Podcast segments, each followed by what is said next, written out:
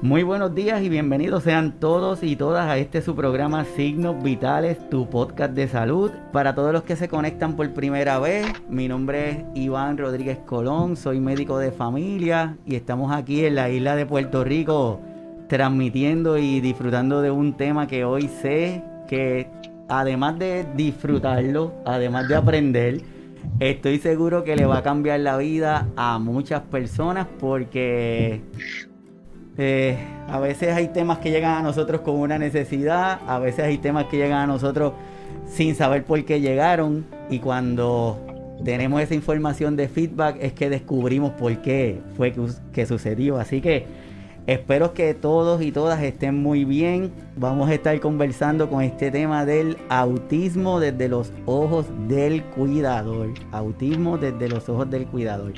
Y para ello le quiero presentar primero a nuestra primera invitada. Ella es Dorilis Vila Rivera. Dorilis, saludos. Hola, saludos, gracias por la invitación. No, saludos, saludos, gracias por estar aquí con nosotros. Tenemos a nuestra querida Nardi. Hola, saludos. Gracias Iván por invitarme. No, gracias, gracias a ti por estar aquí con nosotros. Y tenemos a Anthony Villa Remota. Anthony, saludos. Buenos días, buenos días, gracias. Gracias por la invitación. No, gracias a ustedes, de verdad, para mí es un placer y es, un honor el, que ustedes hayan querido estar aquí con nosotros hablando de este tema desde una perspectiva diferente, porque no solamente es el conocer, sino es el vivirlo, el experimentar cada una de esas vivencias. Así que yo les agradezco enormemente que estén con nosotros y para conocerlos un poquito, para saber quiénes son, yo les voy a presentar a cada uno de, ustedes. Tenemos a Dorilis, es madre de un joven con autismo de 12 años. Dorilis es fundadora y presidenta de la Junta del Centro de Estimulación Integral. Es directora asociada del Instituto de Investigación de Ciencias de la Conducta del Recinto de Ciencias Médicas de Puerto Rico. Dorilis, ¿qué ha significado esta pandemia para ti? La pandemia, eh, bueno, la pandemia eh, vino a sacarnos de la zona de comodidad. Eh, en cuanto al autismo, este, a mí me, dio la oportunidad de ver todo lo que se supone que yo hubiera hecho y no había hecho. y apreciar un poquito más el rol de toda esa gente que está todos los días con nuestros nenes, los maestros, los asistentes. Así que en un año yo creo que he aprendido como si hubiera ido a la universidad, he tenido que hacer muchísimos, muchísimos cambios, adaptaciones y llenarme de, paciencia, en mi caso de fe, eh, y ver cómo busco soluciones a lo que antes era fácil, ahora es bastante complicado, eh, sobre todo el, tener que hacer muchas tareas eh, simultáneamente, porque no es solamente el nene, seguimos trabajando, seguimos siendo hijos, padres, parejas, y la cosa se ha vuelto complicadita. Sí, es, un extra. Es, es un extra. Ahí la ñapa, como decimos, decimos acá. Ahora le comparto a Nardi. Nardi es madre de dos adolescentes. Tiene a Alejandro de 16 años con autismo, de alto funcionamiento, y a una hermosa niña de 12 años. Es nacida y criada del pueblo de Utuado, Puerto Rico, utuadeña. Completó un bachillerato en educación en salud comunal y una maestría en educación en salud pública, ambas en el recinto de ciencias médicas de Puerto Rico. Y en el área profesional se ha desempeñado por más de 20 años como representante médico en diferentes compañías aquí en Puerto Rico. Así que, Naldi, ¿qué ha significado la pandemia para ti? Wow, el reto más grande en términos de, de cómo trabajar una situación global con un niño que tiene una visión, ¿verdad?, tan, tan sensible. En mi caso, ¿verdad? Como tú mencionas, soy mamá de, Ale, de Alejandro. Alejandro es un joven ya adolescente de 16 años, casi 17. Y, y la pandemia nos ha impactado significativamente, especialmente Alejandro, que lo manifiesta tan bien en, en, en lo que yo le llamo su, su don, que es el dibujo eh, ha sido bien fuerte, bien fuerte. Inclusive él, él fue vacunado el miércoles pasado y ha sido la celebración más grande que ha tenido en los últimos años. La verdad es que eh, desde la perspectiva de ser madre de un niño con una diversidad funcional, pues No cabe duda que, que la pandemia este, rompió esquemas, tuvimos lo que creíamos que era creatividad, yo creo que se quedó corto, había que seguir. Se elevó la vara, se elevó la vara en términos de creatividad para poder explicarle a ellos eh, cosas que son, en ocasiones son abstractas, pero que en, estos niños a veces hay que llevarlo a lo concreto para que ellos lo puedan procesar y lo puedan digerir. Y ha sido bien, bien retante. Así que ha sido duro. Eh, yo pues, eh, pues tenido la bendición de que Alejandro, pues, con, la, con el aspecto tecnológico, me ha sorprendido lo bien que él ha aceptado la educación a distancia. Inclusive, este, él no quiere ni que entre al cuarto ni que lo interrumpa, porque él se siente ya como que en su zona de confort. Pero, pero definitivamente el, el rol del maestro a nivel presencial en estos niños, pues es tan importante. Entonces, uno asumir ese rol, de maestro desde el hogar, pues ha sido difícil, ha sido muy difícil. Ha sido difícil. Quiere decir que esta pandemia no solamente son los retos del día a día, sino que le hemos añadido este otro elemento y va a depender de cómo cada uno de los niños lo va a aceptar. Quiero compartir con cada una de las personas que está aquí en el chat y cada una de las personas que después nos están escuchando en los podcasts una definición de lo de autismo. Dice, el autismo es una incapacidad relativa al desarrollo mental que típicamente aparece durante los tres primeros años de vida. El resultado de un trastorno neurológico que afecta el funcionamiento del cerebro. El autismo es cuatro veces más frecuente en los niños que en las niñas y no conoce las fronteras raciales, étnicas y sociales. Se estima prudencialmente que actualmente cerca de 1.500.000 personas en los Estados Unidos sufren de alguna forma u otra de autismo y esta tasa de incidencia lo ubica como la tercera incapacidad más común de desarrollo, aún más que el síndrome Down. Dorilis, ¿qué tenemos que decir de esa estadística? Eh, ciertamente hemos visto, ¿verdad?, eh, un incremento en, la prevalencia de autismo, eh, pero bien acelerado. Eh, creo que la última estadística de Puerto Rico es uno en cada 52. Eh, así que si el autismo no ha tocado tu casa, la probabilidad que la toque muy pronto es alta. Eh, en los últimos años, pues por eso yo creo que ha habido tanto interés en conocer y ver cómo lo integramos en, la comunidad y en la sociedad, porque cada vez hay más chicos y chicas con autismo en, en Puerto Rico y en el mundo. Así que esto llegó para quedarse. Esto llegó para quedarse. Te pregunto, Nardi, ya sabemos Nardi la parte es la persona, Nardi la profesional. Ahora, si le preguntan a Nardi, Nardi, ¿quién es Nardi? ¿Cómo no, cómo no te describiría? Como persona, wow, dedicadísima, dedicadísima. Eh, yo soy una persona que en términos generales dentro de lo que me toca y me corresponde hacer, trato de, indagar, de buscar, de dar lo mejor de mí y de, y de tratar de buscar alternativas lo más eh, efectivas posibles en estos escenarios que nos han tocado vivir, ¿verdad? Porque nadie no, yo no pedí, ¿verdad? Ninguno de nosotros, los tres papás que estamos aquí hoy, pedimos tener un niño con una necesidad especial, ¿verdad? Eh, yo creo que parte de la...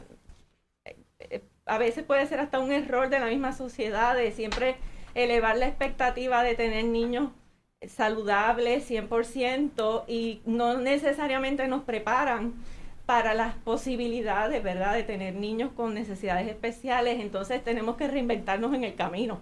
Así que una de las cosas que a mí me describe como persona es eh, la incansable luchadora, ¿verdad? De tratar de maximizar y sacar lo mejor de todos mis hijos, no solamente de Alejandro, ¿verdad? Como tú dijiste, yo tengo también una niña que para efectos es típica, ¿verdad? Aunque tiene unos retos sensoriales también, hay que, hay que sacar lo mejor de uno para poder sacar esos niños hacia adelante.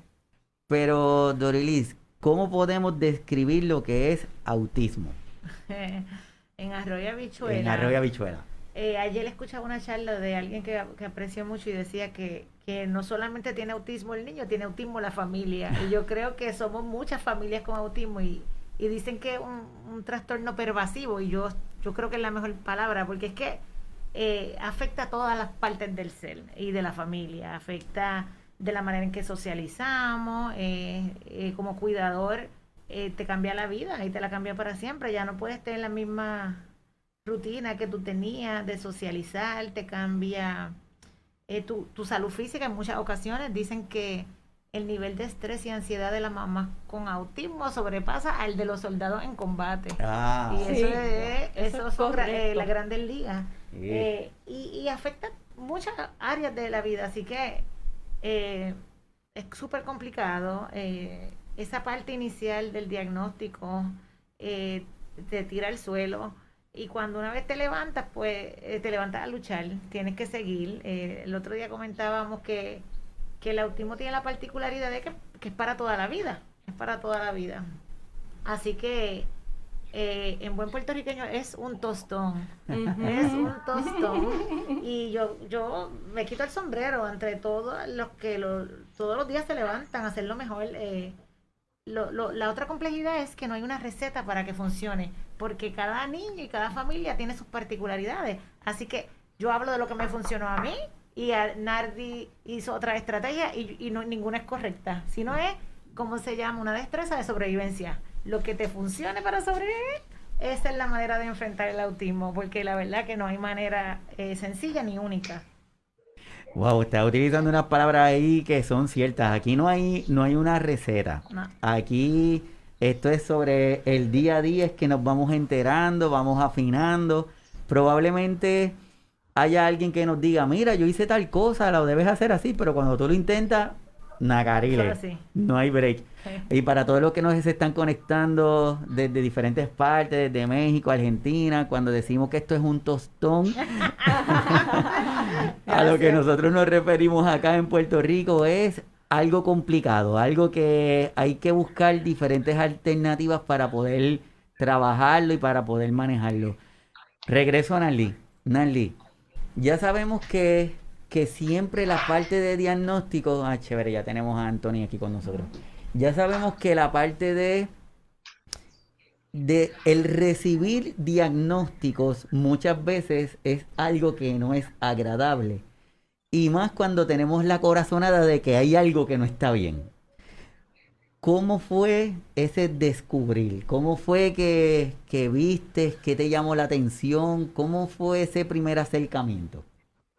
Pues mira, Iván, a mí el proceso de diagnóstico en mi caso me tomó dos años. Eh, cuando Alejandro nació, nació bien, nació típico, todo su desarrollo fue, digamos, eh, normal, esperado, ¿verdad? Desde el punto de vista de los pediatras, ¿verdad? Todo estaba bien. Eh, sí, las primeras señales fueron como a los, al año. Alejandro no decía las primeras palabritas clásicas que debe decir un niño en un año, ¿verdad? Este, leche, agua, hambre, eso él no lo decía. Eh, sin embargo, al año y medio, eh, y en, ese, en esta dinámica de vida de nosotros, ¿verdad? En la crianza, nos gustaba leer el periódico y él empezó a mirar los logos de los carros. Mm. Y yo, pues, le, eh, como estimulación de, de, de, amor a leer, al amor a la lectura, le empezaba a decir, mira, ese logo es de Toyota o ese logo es de tal marca. Y una vez salimos a Plaza Las Américas y en el parking el niño empezó a decirme todas las marcas de los carros.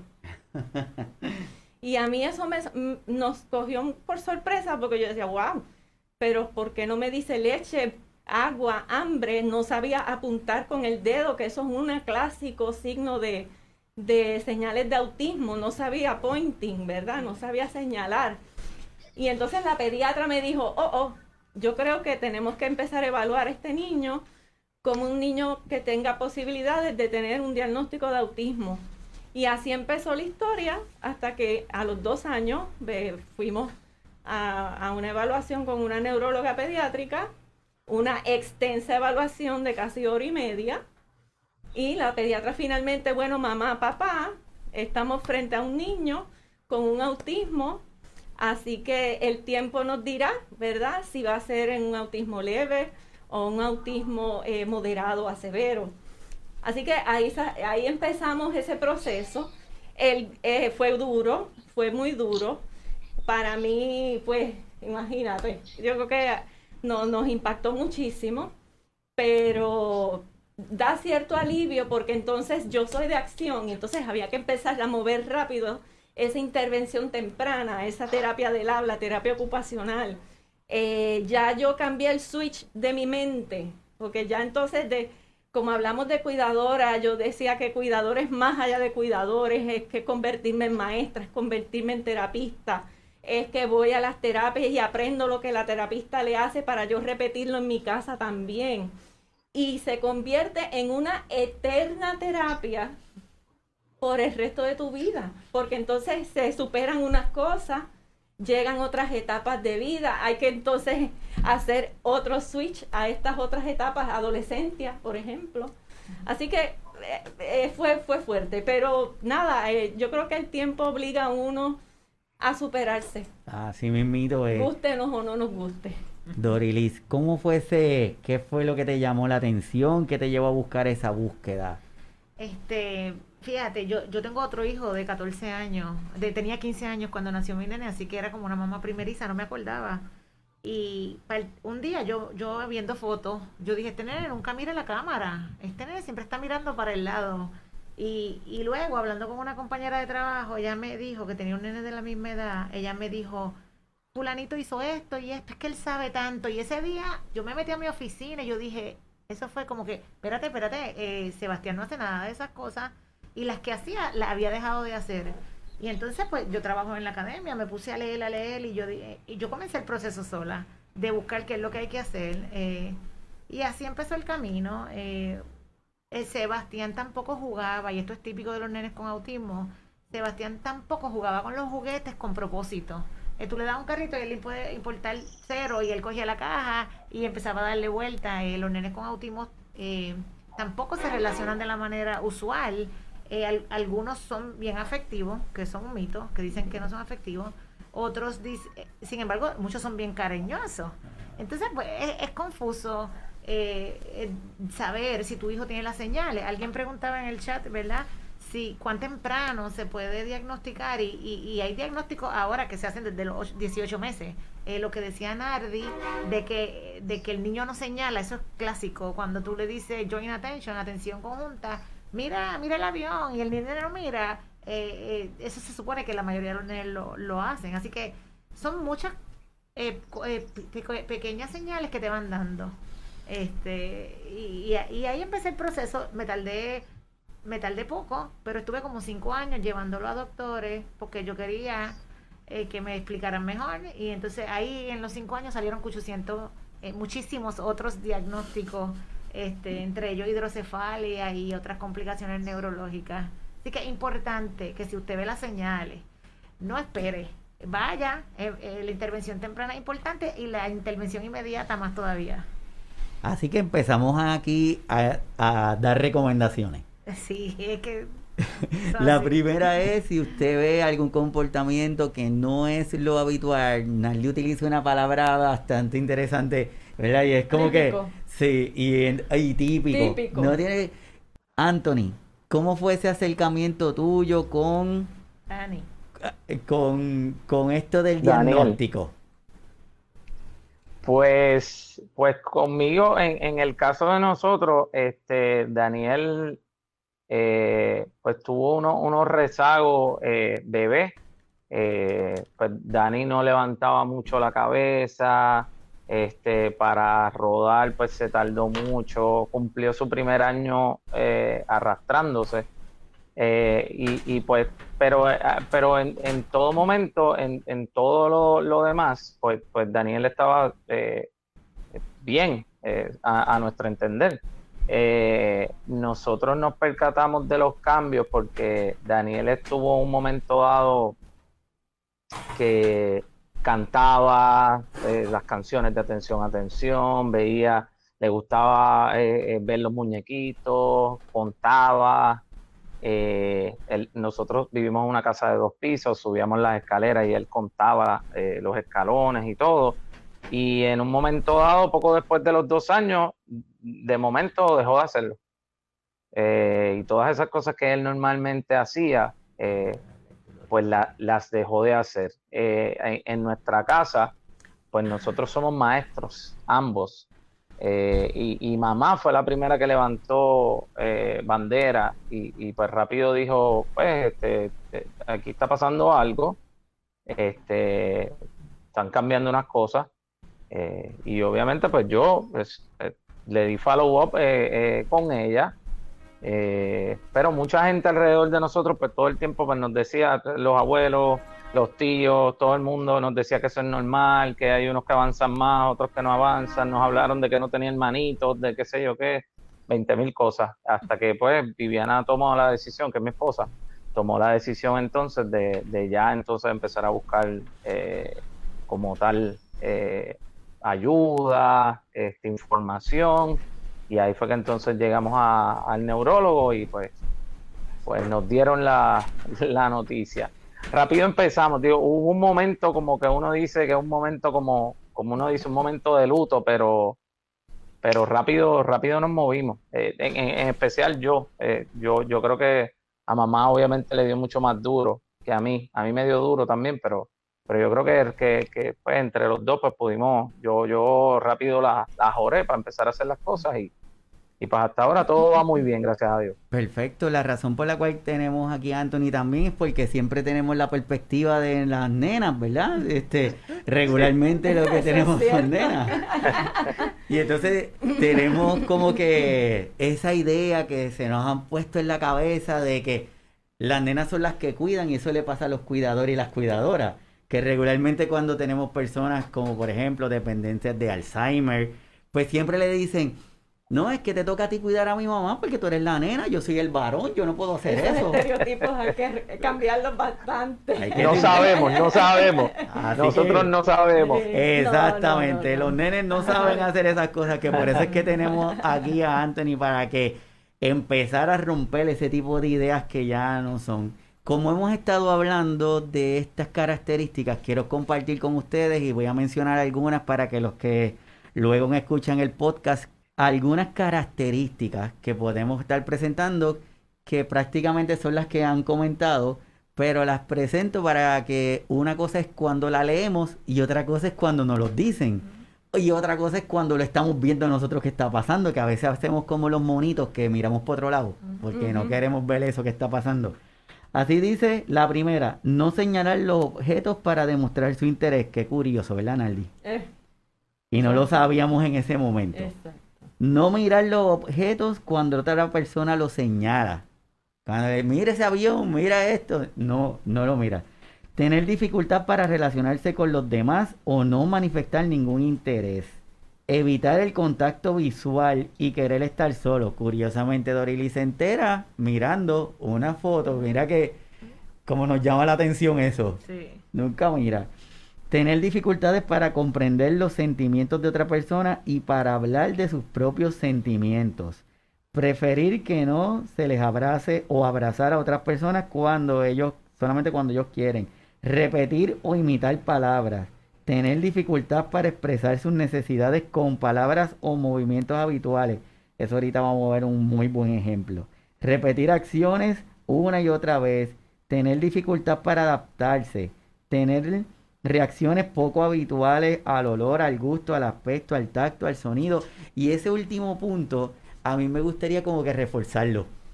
Porque muchas veces nosotros, como estaba diciendo, lo típico, lo habitual es que si nosotros algún olor, algún toque, pero esas reacciones más exageradas que dan, quizás nosotros al no saberlo, nos acercamos donde ellos porque esa es la forma en que nosotros sabemos consolar a alguien. Quizás es acercándonos y decirle, no, ¿qué te pasa? Pero quizás para ellos es una agresión. Entonces, de ahí brincaría a la, a la siguiente pregunta. ¿Cómo nosotros si estamos en algún lugar y hay alguna situación con alguno de los niños que tiene la condición, ¿cómo ustedes como mamá y como papá sentirían que nosotros lo podemos ayudar mejor? Porque quizás pensamos que lo estamos ayudando y lo que estamos haciendo haciendo lo peor. Dorili. Qué bueno que trae eso. Eh, eh, yo le diría que la primera pregunta debe ser, mamá, ¿cómo te ayudo? Eh, mamá, ¿cómo te ayudo? Eh, hay unas cosas básicas que vemos en los niños con autismo y, y, con nuestra cultura, ¿verdad? Por ejemplo, el niño con autismo, como bien decía Iván, no responde igual a los estímulos auditivos. Así que los puertorriqueños hablamos duro y todo a la vez. Así que cuando un niño con autismo por lo general está en una crisis, que alguna, alguna persona externa lo puede ver como una agresión, para nosotros una crisis, este pues importante que una sola persona sea la que le hable, que le hable en palabras sencillas, cortas. con los niños con autismo no funciona, lo, en Puerto Rico decimos letanía, o sea que, ¿sabes? que los papás tendemos a seguir, a seguir. Eh, es, es, corto, directivo, eh, darle mucha calma.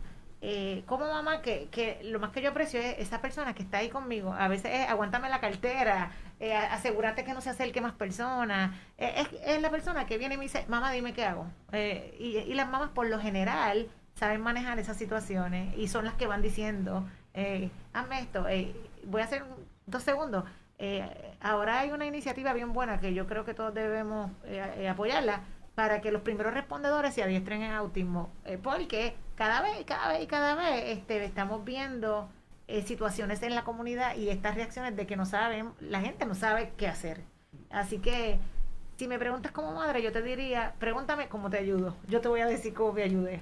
Eh, y antes de intervenir, antes de, acercarte, eh, y, no tengan miedo a acercarse a nuestros nenes, ¿verdad? Yo solamente es que si está en una crisis, pues entonces la cosa cambia, la cosa es distinta. De verdad que esa, eso que tú acabas de decir es bien poderoso. Porque si nos vamos a remontar y vamos a ver y nos vamos a ir un poquito más allá de que estamos hablando de autismo, para todo es importante siempre preguntar cómo te puedo ayudar, porque siempre partimos de la premisa de que nosotros lo estamos haciendo correcto. Y eso es una situación que le pasa mucho a todos de nuestros cuidadores y nuestras cuidadoras que siempre cuando van las personas a la casa a, visitarlo, probablemente nunca le preguntaron a qué hora es la mejor hora del día que te puede visitar. o a qué necesitas que vaya y busque X cosa para ti. Siempre asumimos que el cuidador se va a sentir súper bien, nada más con el hecho de nosotros haber llegado sin avisarle. Naldi, ¿estás de acuerdo con esa, con lo que acaba de decir Totalmente, totalmente, porque eh, una de las cosas que ayuda mucho a que estos niños puedan seguir desarrollándose es la estructura. Entonces, eh, los papás que tenemos niños, ¿verdad? Con esta situación especial, tenemos unos patrones y unas estructuras, porque esa estructura le da tranquilidad al niño, mm. le da confianza, los prepara. Le, eh, mi, mi hijo, por ejemplo, ayer mismo, en estos días, me cuestiona por qué no me dijiste que tienes un Zoom meeting. Él necesita que yo le anticipe las cosas. Eh, eh, y esto yo lo he, manejado toda mi vida. Eh, una de las recomendaciones que me daban era que el poder anticiparle las cosas a ellos les da una noción de qué esperar, no hay un elemento sorpresa, eso le da tranquilidad. Y lo que acabas de decir en cuanto a las visitas en el hogar es bien importante porque, por ejemplo, en mi casa, pues hay una estructura, un horario para levantarnos, unos horarios para bañarnos, unos horarios de cena. Y entonces, eh, cuando se interrumpe esa estructura, genera en estos niños un disloque, ¿verdad? Que los incomoda, aunque tenemos que adaptarnos también a que ellos también se puedan acostumbrar al el cambio, porque la vida no es totalmente eh, eh, llevarlo en A, B, C, D y F. Hay que tener también un, un, espacio para que ellos también puedan adaptarse a los cambios. Mira, una cosa tan, tan, tan fuerte que a mí me, me impactó mucho en, en, mi hijo eran las rutas que yo usaba para llegar a los sitios. Wow las rutas que para ir al supermercado siempre eran por una por un, por un camino en particular y por alguna razón yo ese día tenía que cambiar la ruta me cuestionaba pero por qué nos estamos yendo por otro lado por qué este por qué me voy aquí por qué me voy por allá entonces mamá y mamá y las personas que estamos tenemos que tener la paciencia de explicar porque eso por a una persona típica le podría exasperar, pues porque me tengo que ir por esta ruta, punto y se acabó. En los niños de, ¿verdad? de, autismo necesitan esa explicación extra, porque eso les da tranquilidad, porque eso les da paz, porque eso les da seguridad. Y en ese sentido, la estructura es bien importante para que entonces ellos no se, no, no se saque, no se salga de ese, de, de, la de su rutina. Obviamente cuando tenemos que hacer unos cambios los tenemos que preparar. No es aventurarlos a, a, el cambio vamos. No, hay que ir unos procesos. Por ejemplo, los cambios de escuela. En mi caso, que he tenido cambios de escuela, pues han sido procesos bien eh, planificados y pensados. O sea, ya yo he ido contemplando ver una escuela ya yo antes, ya yo fui, visité la escuela, ya yo investigué la escuela, ya hay una apertura para que el niño entre. Yo trato de tener esa seguridad con tiempo, ir poco a poco llevándolo, que en el caso de Alejandro, pues yo lo llevé, mira Alejandro, esta escuela es posible que tú vayas ahí. Y entonces él empieza a hacer ese mapa en la cabeza y va haciendo las paces con la idea. De manera que cuando el día que ocurre el cambio real, de que llegué a la escuela con su uniforme, su bulto y todo, ya él haya procesado esa información. Así que la estructura y la organización de parte de, los que somos los cuidadores, que, que, te dije que cuidadores es maestros, terapistas, eh, pues eso es parte de, y eso son destrezas que nosotros como papás las vamos aprendiendo porque no hay un libro que nos diga eh, cómo hacerlo. Así que por lo menos yo eh, he tenido que ir haciendo mi propio libro de manejo de autismo. Y claro, está customized o, tailored, vamos a decir así, a mis circunstancias particulares en, en el nivel que Alejandro está. Así mismo, por eso es que dicen que cada niño es un niño único que no se repite. El autismo de un niño no es el autismo de otro niño porque tiene sus características Por eso le llaman el espectro, porque hay muchos puntos dentro de ese espectro. Así es. Bueno, Anthony, vamos a escuchar la versión del varón, porque necesito aquí representación. pues En el, en el caso de nosotros, eh, y cuando digo nosotros, pues hablo también de, de, mi esposa y, y, y, yo, que somos un, un, team que estamos bregando con Daniel. Eh, cuando comencé este, este maratón, porque nosotros sabemos que es un maratón y que no va a ser fácil, este, dentro de, de, de, todo lo que nosotros hacemos, nosotros lo que comenzamos fue a adiestrar a las personas que están alrededor de Daniel que, para que conozcan qué cosas a Daniel le gustan, qué cosas a Daniel no le gustan. Al pasar del tiempo, Daniel ha estado más, más eh, eh, como que consciente de, su alrededor. Eh, antes tú podías tener a Daniel a lo mejor en un sitio con un montón de ruido y Daniel podía quedarse dormido en el sitio con ruido y no, y no le hacía, no, no le afectaba. Este, pero mientras va pasando el tiempo, pues, y más grande se hace, pues ya Daniel está un poquito más, más pendiente a todo lo que está pasando, como hablaron hace un momentito de la ruta y, eh, quién es esta persona, para dónde va a ir y todas estas cosas, ya él, pues, en esa parte, pues, pues él está mucho más, mucho más despierto. Eh, lo que hemos hecho fue es, adiestrar a las personas que están a su alrededor eh, y a las personas que vienen nuevas, eh, o, que no lo conocen, pues, pues hablarles y, que tengan, que tomen el tiempo para poder entender qué cosas a Daniel le gustan, qué cosas a Daniel no le gustan. Y, y, o sea, desde el principio nosotros, o sea, Daniel va a todos lugares con nosotros. O sea, Daniel no, no se queda en la casa. O sea, si nosotros vamos para un restaurante, Daniel va al restaurante. Si nosotros vamos a una fiesta, Daniel va a la fiesta. O sea, nosotros no dejamos a Daniel en ningún momento, eh, eh, eh, o sea, lo exponemos a todo. pero, pero sí, eso es sumamente importante que, que las personas que estén alrededor de nosotros, pues tengan la oportunidad de, de conocer, maybe no el autismo, porque es que es súper complicado que puedan conocer todo, pero, pero, pero sí que, que tengan la oportunidad de conocer a, a Daniel en específico, en este caso, para que cuando estén con él, pues todo pueda ser, podamos estar todos cómodos y todos podamos entender lo que está pasando. No, no, me, no me gusta poner el, el punto de que él sea el centro, pero definitivamente sí que puedan conocer eh, todo lo que, lo que está pasando a su alrededor y personas nuevas, pues que, que conozcan acerca de, de, de, cómo trabajar con él. No, perfecto. Yo, para todos los que se están conectando ahora, estamos hablando de autismo, de la mirada desde el cuidador y las cuidadoras. Y dentro de la promoción habíamos hablado que íbamos a estar aprendiendo y yo creo que yo estoy aprendiendo con ustedes increíblemente y, esta es la intención de, de este conversatorio, es salirnos del libro y ver la parte real. Porque ahora, como le estaba comentando ahorita, probablemente yo voy con la mejor intención del mundo, veo a Nardi y la quiero ir a abrazar que no sea tiempos de pandemia, claro está, pero quiero ir donde ella y quizá está Alejandro y quizás él lo va a ver como una agresión.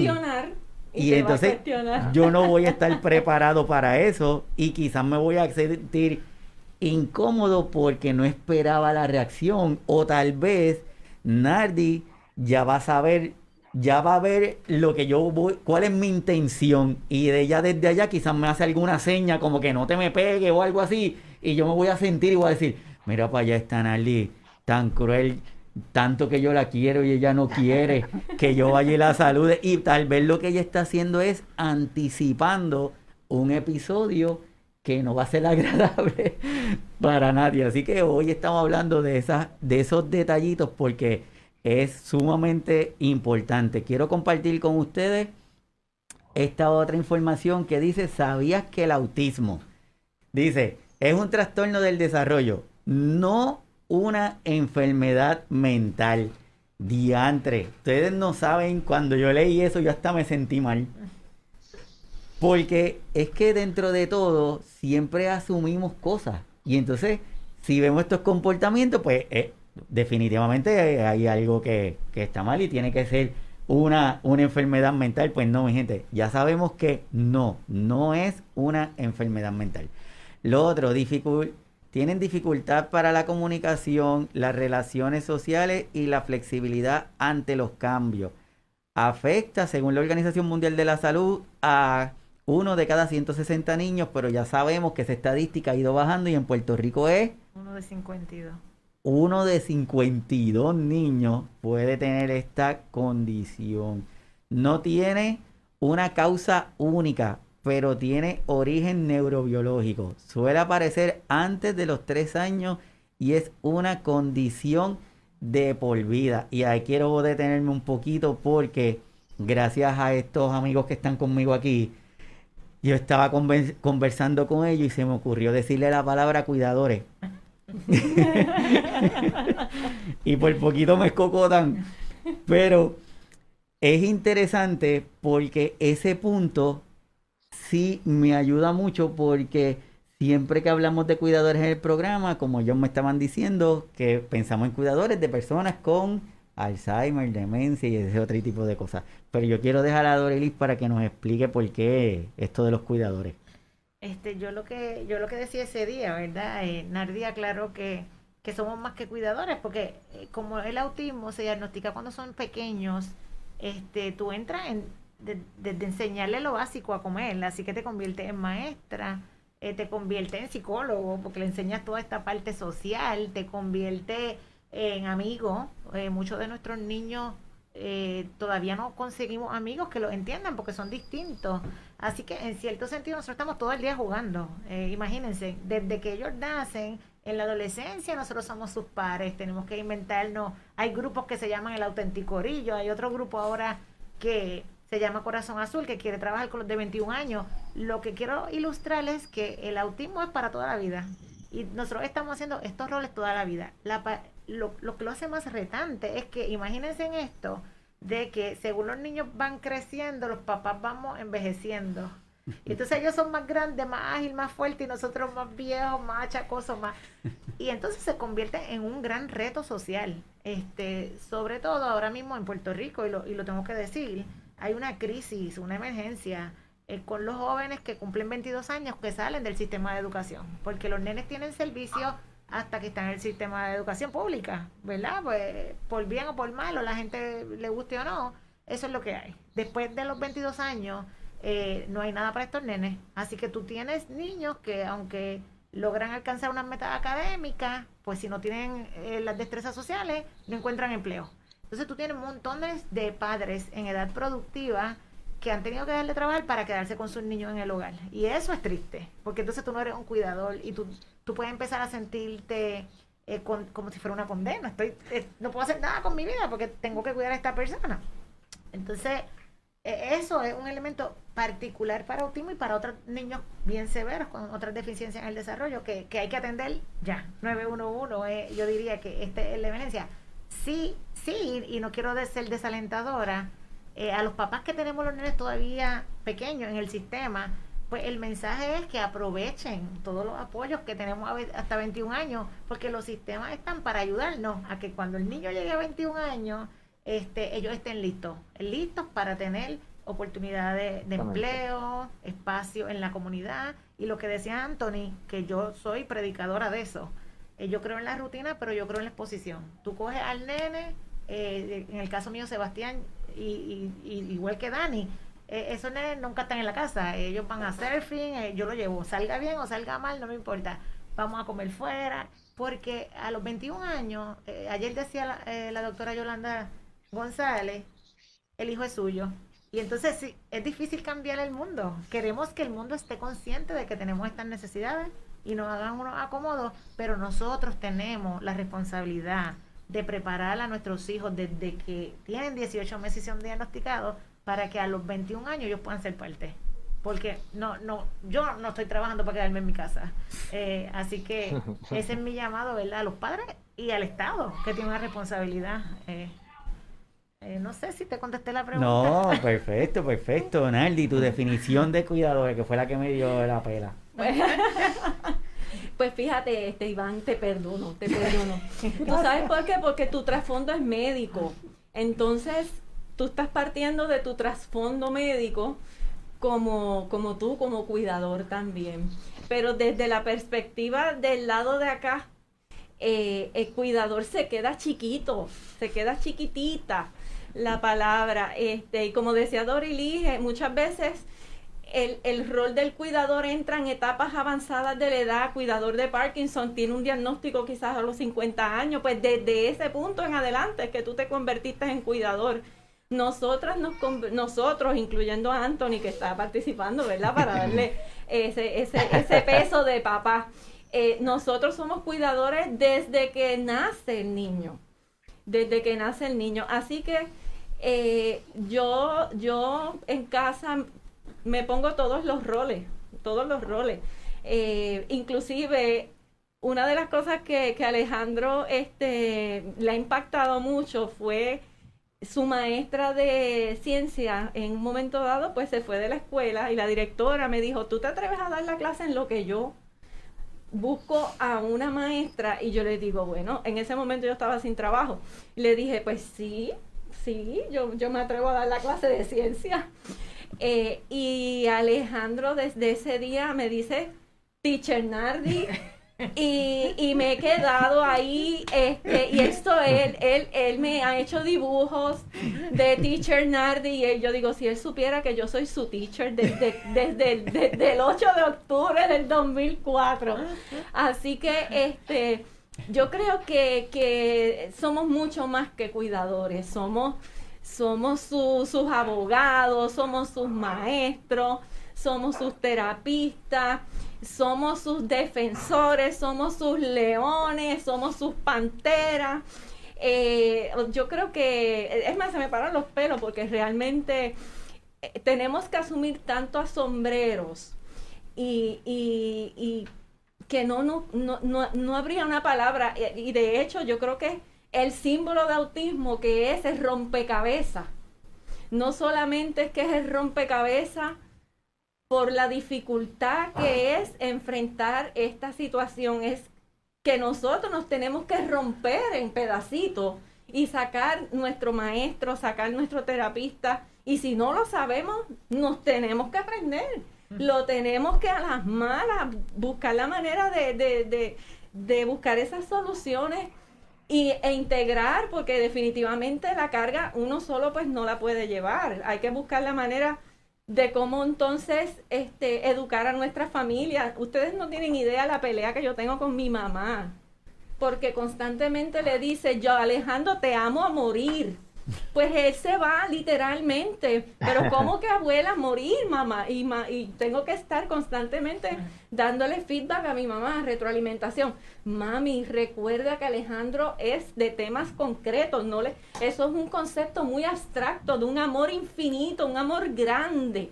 Mejor dile, Alejandro, yo te quiero tanto, es tan grande así como el mundo pues ya él tiene una imagen de que el, del mundo es grande.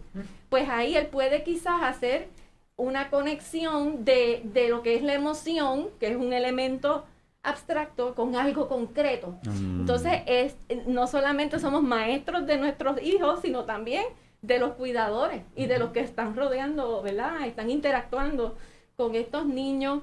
Y, uno también sirve hasta de mediador. Mi, mi nene le encanta ponerle nombres cómicos a sus maestras porque las quieren y las adoran. Y yo le digo, Alejandro, no le puedes poner nombres.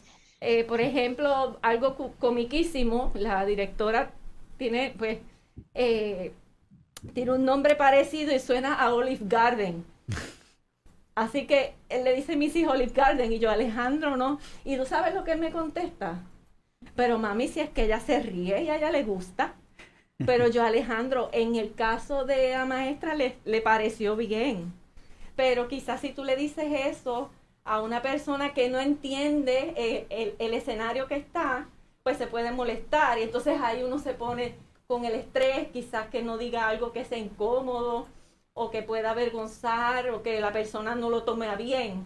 O sea que elevar el nivel de conciencia en la población es bien importante. Es vital por lo que estamos hablando, porque entendemos que lo estamos, partimos de la premisa que lo estamos haciendo con la mejor intención del mundo, pero mm, no es lo correcto. Entonces, por eso es la intención de hoy, de que estemos aquí hablando de estos temas para poder ir definiendo un poquito. Y continuamos acá. Dice que Sabíamos que el autismo que implica un estilo de aprendizaje diferente con apoyos personalizados, requiere un abordaje integral, es individualizado por especialistas, se presenta de manera distinta en cada persona, por eso es que se denomina espectro autista, porque cada, cada cual va a presentar diferentes formas de presentarlo. Interfiere en el procesamiento sensorial, la dificultad, la adaptación al entorno.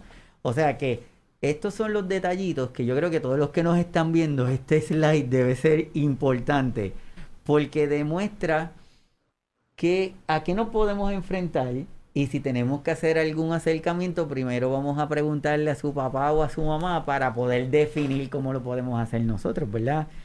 Y quiero compartir también con ustedes esto. Ahorita le estaba hablando de cómo nosotros podemos ayudarlos en algún momento. Y estaba leyendo que un grupo de papás de personas con niños con autismo le preguntaron y dijeron estas palabras, necesitamos personas, necesitamos personas que sean alegres, porque la carga de trabajo es tan grande que necesitamos de momento una válvula. Necesitamos personas optimistas, necesitamos personas presentes. ¿Cuántas veces nosotros hemos estado con alguien y mientras le hablamos, están mirando el teléfono y lo que nos dicen es sí, sí, sí, sí, tú sientes como que, eh, a rayo, ¿me estará haciendo caso o no? Pues necesitamos personas que sean presentes, necesitamos personas que sean pacientes en estos tiempos que difícil es poder prestar atención por más de cinco minutos, ¿verdad? Está, está escrito que si tú haces un post o haces un anuncio que dura más de tres minutos, nadie lo va a ver porque dice, eso es demasiado de mucho tiempo. O sea, lo que queremos todo es rápido para ahora, es instantáneo. Es instantáneo, es así, rápido. Anthony, hoy día, probablemente hoy, hay personas que están viendo el programa y posiblemente van a haber personas que van a ver el programa luego grabado en diferentes plataformas y tal vez esa persona esté pasando lo que cada uno de ustedes estaba pasando hace algunos años atrás quizás tenga miedo, quizás tenga incertidumbre, quizás tenga temor en conocer un diagnóstico. A esa persona, tú como papá, a esos varones que están ahí medio encerrados todavía, ¿qué tú le puedes recomendar que hagan cada uno de ellos? Pues mira, este, hay, hay que llenarse de valor dentro de todo. Este, es, un camino bien, bien, bien difícil, pero yo creo que, que, que lo, lo, primero que uno tiene que hacer es darle al switch, eh, aceptar lo que está pasando y, y, definitiv y meter mano. Eh, eh, yo creo que yo creo que una de las cosas, si nos quedamos lamentándonos y buscando por qué pasó y, y todo este tipo de, de, situaciones, pues lo que vamos a hacer es que nos vamos a atrasar y, y definitivamente nuestros niños no, nos necesitan. Entonces, pues nosotros tenemos que estar ahí para ellos. Ya uno cuando, ya de, de por sí, ahora yo entiendo cuando, cuando dicen que los papás pues se desviven por los, por los hijos y, y, y, es todo, yo, yo los, o sea, yo, yo lo entendí el día que Daniel nació. El día que a Daniel le dieron el, el diagnóstico, pues e, ese día pues ahí yo dije, ahora sí que sí, hay que ponerse la armadura y, y, vamos por ahí para abajo. Yo, yo creo que una de las cosas más importantes eh, y, que, y que yo le, le, enviaría el mensaje a, a, a, esos hombres en específico eh, es que busquen la forma de, de sentirse que no son los únicos que están pasando por esto, que mamá también está pasando por esto, que esto no solamente le está afectando a mamá también, sino que también hay unos abuelitos que también les está afectando, que esto es una cosa que está, que, esto es una cosa de, de, de todos. Eh, traten de ir poco a poco siendo fuertes, trabajando, echando para adelante, que es de la única forma en que, en que van a poder tratar, van a haber días en que tú vas a decir, wow, qué magnífico, todas estas cosas que está haciendo, van a haber días que, que, que, vas a ver algún rezago o algo, vas a decir, esta semana vino virado, este, pero, pero trata de, de poquito a poco también eh, build a team, eh, como, o sea, la persona que está al lado tuyo, que, que, que sea tu apoyo, el, el, los abuelos, nosotros, en el caso de nosotros, nosotros somos súper bendecidos. Eh, bueno, si te digo por ahí para abajo, me, me, me tarda un montón, pero, pero la familia cercana, tíos, eh, amistades de nosotros, la escuela donde está nuestro hijo es una bendición. So, so yo creo que, que, lo más importante que esas personas deben tener claro es que deben hacer el switch de que el nene necesita, de que su hijo necesita y de que no podemos lamentarnos y tenemos que ir de frente y de que esto no es solamente de mamá. O sea, papá, así se dan muchísimos casos de, de divorcios, separaciones y un montón de cosas eso no significa que, que, tú vas a dar un step back. O sea, el nene te necesita exactamente igual y, tienes que estar ahí para él. Súper, gracias, gracias por esas palabras.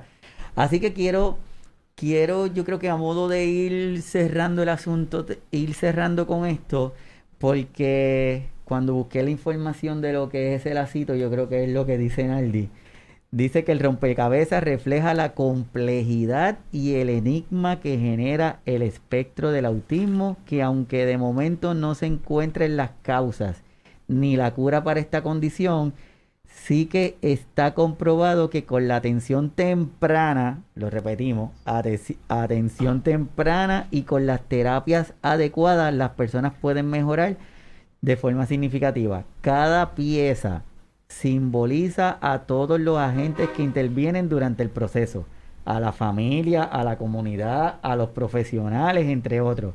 No hay dos personas con autismo que tengan las mismas características. Es por ello que cada pieza representa el rompecabezas que hasta la fecha seguimos armando buscando las piezas que faltan. Así que yo de una manera u otra me quiero quiero ser portavoz de cada una de las personas que están conectadas y le agradezco por todo lo que ustedes hacen, por levantarse temprano, por levantarse aunque le duela, aunque estén cansados, aunque no tengan ganas de continuar.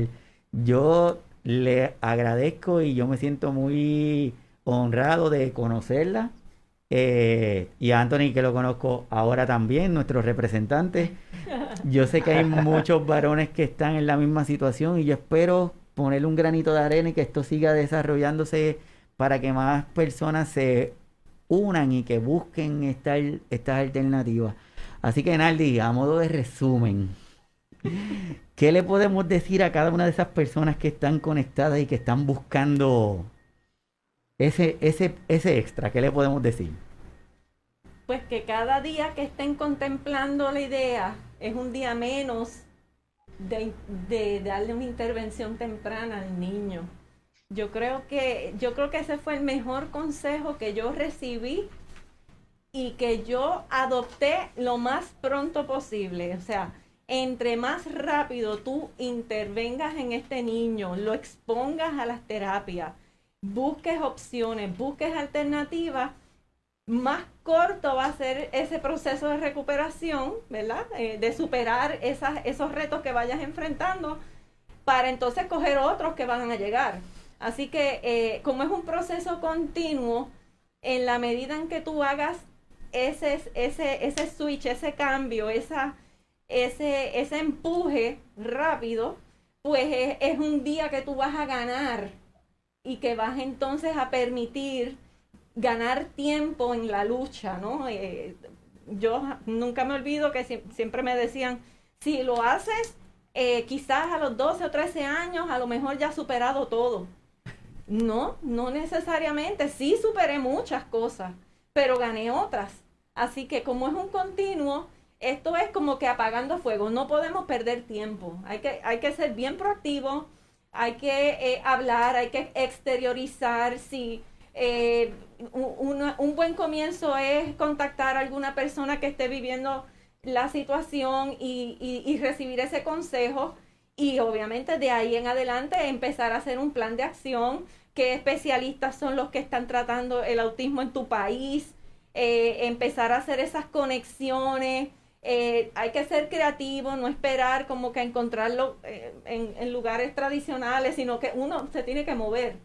Así que yo creo que la clave es esa. un, día de contemplación es un día menos que tenemos para tratar y para poder ayudar a nuestros hijos a salir adelante y que puedan ser útiles y sobrevivir, porque nosotros no somos eternos.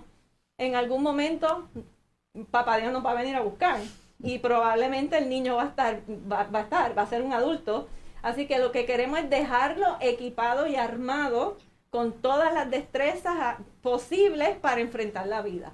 Perfecto, súper. Dorilis, ¿qué le podemos decir? Bueno, yo, yo le quiero decir que, es difícil ganarle al autismo solo. Así que arme su equipo. Yo siempre digo que esto es como un equipo de baloncesto y aquí el coach es Tony, ¿verdad? Pero yo digo, hay personas que son del equipo, aunque estén en los bleachers eh, diciendo lo está haciendo bien. Hay otros que están en el banco esperando entrar a la cancha. Hay otros que están en la cancha. Todos los necesitamos. Si cambia el rol, no importa, pero nosotros somos personas, los cuidadores. Quizás esto es otro programa. Eh, porque es difícil que el entrenador no se cuide a sí mismo. Así que no sea usted inclusivo, eh, como dijo Tony, eh, eduque de manera amorosa a la gente que está alrededor de sus hijos para que cuando ellos crezcan ellos cuenten con ese equipo que los va a seguir.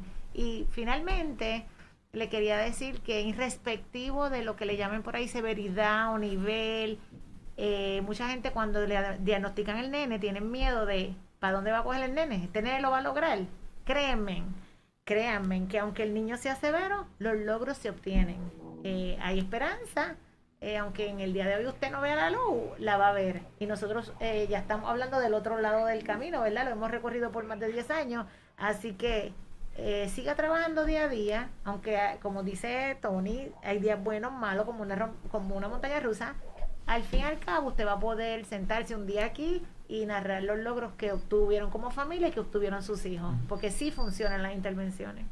Así mismito será y comparto con ustedes una de las páginas que tiene Dorilis, está en el Facebook Centro de Estimulación Integral, una forma que si quieren tener algún contacto con ella, lo pueden hacer. Centro de Estimulación Integral, la pueden encontrar en el Facebook. Bueno, Anthony, a modo de resumen, ¿qué le podemos decir a todos esos varones y a todo el mundo que está en la, expectativa con tendrá o no tendrá, lo haré o no lo haré? ¿Qué le podemos decir? Mira, el, el, el, en, este caso es, que normalmente el, el protagonismo en, en, este, en, este, en estos casos normalmente, pues, pues nosotros que somos pues como quien dice los que nos quedamos medio rezagados, que nos quedamos un poquito atrás, pero normalmente es mamá la que está este, al frente y, mis respetos a todas porque esto no es, si hay una cosa que yo respeto en esta vida, para mí todas son unas campeonas y todas son unas guerreras, eh, comenzando con, con, con, la mamá de Daniel. Este, pero en, en, este caso, nosotros los varones tenemos que, que, dar, dar el paso al frente y, y, también tomar eh, iniciativa, este, buscar también información, eh, porque es que hay veces que, que, nosotros tenemos, y yo lo puedo decir por mi caso en específico, hay veces que, que uno se queda como que medio rezagado y de momento te dice, mira, este, tuyo también el nene, así que meta mano. Este, tú sabes, hay cosas que uno tiene que, que como como varón, no, yo no sé, yo no sé si es, si si somos nosotros aquí en Puerto Rico, si pasa en todas partes. Este, hay, veces que, nosotros venimos con esa mentalidad de que a veces le queremos dejar unas cosas a, esto es como que de nena, esto es de nene y todas estas cosas. Y, en estos casos que tiene que ver con autismo, todos tenemos que poner de nuestra parte. Eh, tenemos que, tomar acción. Eh, siempre estar bien pendiente a todas las cosas que están pasando, todas esas personas que tienen niños pequeños, bien pendientes a todo lo que está pasando, este, para tomar acción rápido, como estaban diciendo eh, las colegas acá, porque obviamente definitivamente no hay, no, no, hay, no hay forma de que alguien lo sepa mejor que ustedes. Pero sí, los varones yo creo que tenemos que dar ese, ese, ese paso al frente y, y, poder y meter mano en esto porque es, sumamente importante para nuestros chicos y para todos. Y como les dije antes, mis respetos a todos y a todas los que están involucrados en esto porque definitivamente son unos campeones. Súper, ¿no? De verdad que, de verdad que sí, yo me siento bien agradecido de que todos ustedes estén aquí conmigo, a todos los que están conectados. Yo cada vez que hago este tipo de programa salgo bastante energizado, pero a la misma vez salgo con una mezcla de sentimientos que después los tengo que estar procesando, pero yo les agradezco mucho que hayan querido estar conmigo, que nos permitan conocer esa otra parte, más allá de lo de que el libro, más allá de la persona, que podamos formar parte y poner este granito de arena para que la próxima vez poder acercarnos mejor. Y antes de terminar, voy a compartir dos cosas. Una de, de ellas es estos son unos dibujitos que hace Alejandro, el nene de Naldi, que ella los comparte con, con mucho cariño. Es interesante. mis amigos los disfrutan muchísimo en mi página de Facebook. Es interesante ver cómo, cómo lo, lo, bien, ¿verdad? Y cómo, cómo se, se, expresa ahí. Me llamó mucho la atención el que dice Dear Nerdy, el de mano derecha. Ah, sí. es que Alejandro me, me visualiza nerd entonces él, él asocia mi nombre y le hace sus, sus twists. Eh, pero Alejandro es un niño que, que, los eventos grandes que vivimos en la sociedad le impactan mucho.